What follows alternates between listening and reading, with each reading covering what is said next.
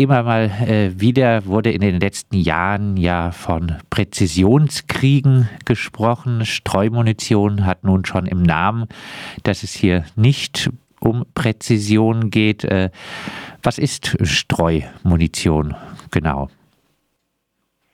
Streumunition ist eine ja, äh, eine, also müssen Sie sich eine Bombe vorstellen, die auf unterschiedliche Art und Weisen äh, abgeschossen werden kann, also zum Beispiel über Artillerie oder aus, also von Flugzeugen abgeworfen werden kann.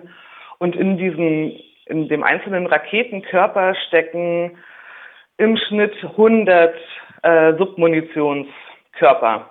Und diese äh, beim Abwurf bzw. beim Verschuss äh, der eigentlichen Rakete sozusagen oder des Trägers ähm, öffnet sich die diese, diese Trägerrakete über dem Ziel und verteilt die darin enthaltene Submunition eben auf, also großflächig über das, ähm, ja, über das Gebiet und explodiert dann beim Aufprall, ähm, genau, also beim Aufprall explodieren dann die einzelnen ähm, Submunition Teile. einzelne äh, Teile dann eben äh, auch genau, nicht. Ja. Äh, Achso, ja, und sie explodieren auch nicht. Genau.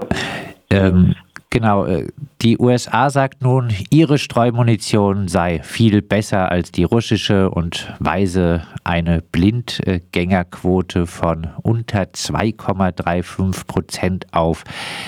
Ist äh, die Streumunition in diesem grausamen Krieg also gar nichts, über das man sich nochmal besonders aufregen müsste? Doch, auf jeden Fall. Also nicht ohne Grund gibt es die Konvention gegen äh, Streumunition, die 2010 in Kraft getreten ist und von über 120 Ländern unterzeichnet wurde. Ähm, die USA, Ukraine, Russland und auch noch andere Länder haben diese nicht äh, unterzeichnet. Deutschland aber zum Beispiel und fast alle anderen oder ein großer Teil der europäischen und NATO-Staaten. Und Genau, also und die wurde verboten, beziehungsweise sie wird international geächtet, eben weil sie so eine hohe Blindgängerquote hat und eben Jahre und Jahrzehnte später noch, also vor allem Zivilisten ähm, davon betroffen sind, also von den Blindgängern, die dann praktisch wie Landminen im Boden äh, vergraben sind und jeden jederzeit äh, verstümmeln oder töten können. Jetzt äh, sichert ja die Ukraine zu, die Streumunition nicht auf russischem Gebiet einsetzen zu wollen. Heißt also, ähm, die Munition würde auf ukrainischem Gebiet eingesetzt werden. Ähm, werden also letztendlich ukrainische Zivilistinnen ähm, oftmals auch die Opfer sein?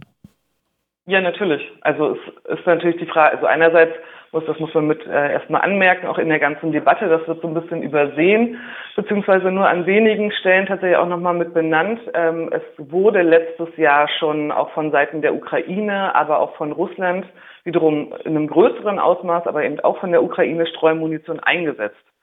Also die Ukraine verfügt über alte Bestände ähm, oder über verfügte über eigene Bestände und diese wurden ähm, in russisch besetzten Gebieten in der Ukraine schon eingesetzt und die, das waren auch ähm, eben noch bewohnte Gebiete, die eben unter der Besatzung äh, Russlands äh, standen.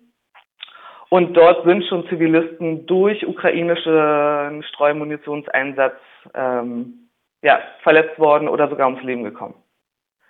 Und das bedeutet natürlich, also, und auch wenn es dann eben jetzt auch nur in Anführungsstrichen auf ukrainischem Gebiet eingesetzt wird, ähm, wird das langfristig die ukrainische Zivilbevölkerung treffen. Also entweder jetzt schon, auch wenn äh, die Ukraine sagt, dass sie das nur gegen russische Truppen und in nicht bewohnten Gebieten einsetzt. Das muss leider bezweifelt werden, eben weil es das im letzten Jahr schon gab. Die UN hat im März dazu einen Bericht veröffentlicht. Ähm, und selbst wenn tatsächlich jetzt äh, das in wirklich nicht bewohnten Gebieten eingesetzt wird, ähm, dann sind eben über Jahre und Jahrzehnte die Blindgänger einfach eine, natürlich eine Gefahr für die Zivilbevölkerung, die irgendwann in diese Gebiete wieder zurückkehrt. Wie bewerten Sie nun das äh, Verhalten der Bundesregierung gegenüber äh, diesem, äh, dieser Lieferung von Streumunition?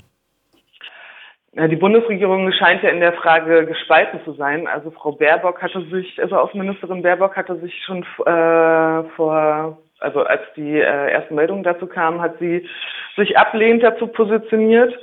Und äh, Bundeskanzler Scholz hat wiederum gesagt, dass er keine Bewertung dazu abgibt, dass diese sich verbieten würde. Und ähm, ja, unser ähm, Bundespräsident Steinmeier, der damals sogar für Deutschland das Abkommen über Streumunition unterzeichnet hat und der eigentlich, ja, also, wo man ja denken könnte, er würde sich ja gerade deswegen noch mehr dafür einsetzen, dass äh, diese Munition nicht mehr zum Einsatz kommt, ähm, hat gesagt, dass ähm, sich das, äh, ja, dass man den USA nicht in den Arm fallen dürfe, dass sich, äh, dass er befangen sei bei dieser Frage und ähm, das ist für mich absolut unerklärlich. Ähm, wie gesagt, es geht dort vor allem um den Schutz von Zivilisten in der äh, langfristigen Folge. Und die Ukraine sagt, es ist ihr eigenes Gebiet, sie wissen am besten äh, oder sie dürfen darüber entscheiden und ähm, was auch am Ende der bessere, beste Schutz für äh, die Zivilisten ist.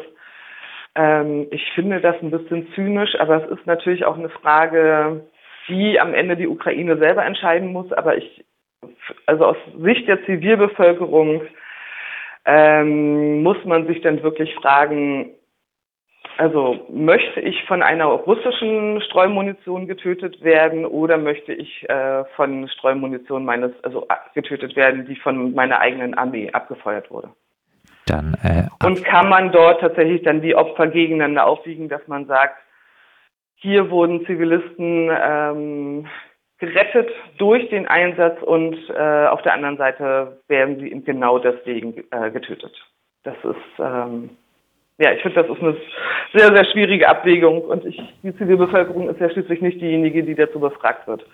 Dann abschließend, was bedeutet das Ganze jetzt äh, für die Entwicklung, äh, weitere Entwicklung des Krieges? Äh, Gibt es da die Gefahr einer weiteren Eskalation noch? Also ist ja, es ist total eskaliert, äh, also äh, es ist ein bisschen vielleicht auch blöde Formulierung, aber trotzdem bedeutet das Ganze jetzt in der Entwicklung des Krieges die Gefahr einer noch weiteren Eskalation vielleicht, dass dann auch weiter andere Waffen noch eingesetzt werden? Das kann ich nicht beurteilen, das vermag ich auch nicht zu beurteilen. Russland hat gesagt, dass sie ähm, als Antwort jetzt auch Streumunition einsetzen würden, was dahingehend eben, ähm, ich sag mal salopp Quatsch ist, weil sie das eben schon tun, beziehungsweise getan haben und tun. Ähm, die einzige Frage, die man sich natürlich stellen muss, ist, ähm, gibt es dann am Ende noch Grenzen? Also was ist, wenn äh, Russland dann noch andere Waffenformen einsetzt, die international geächtet sind?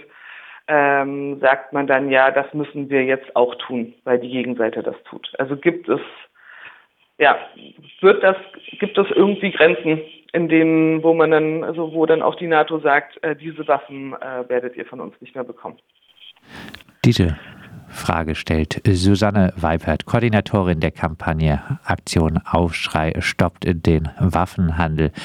Die Kampagne kritisiert scharf äh, die Lieferung von Streumunition von den USA an äh, die Ukraine.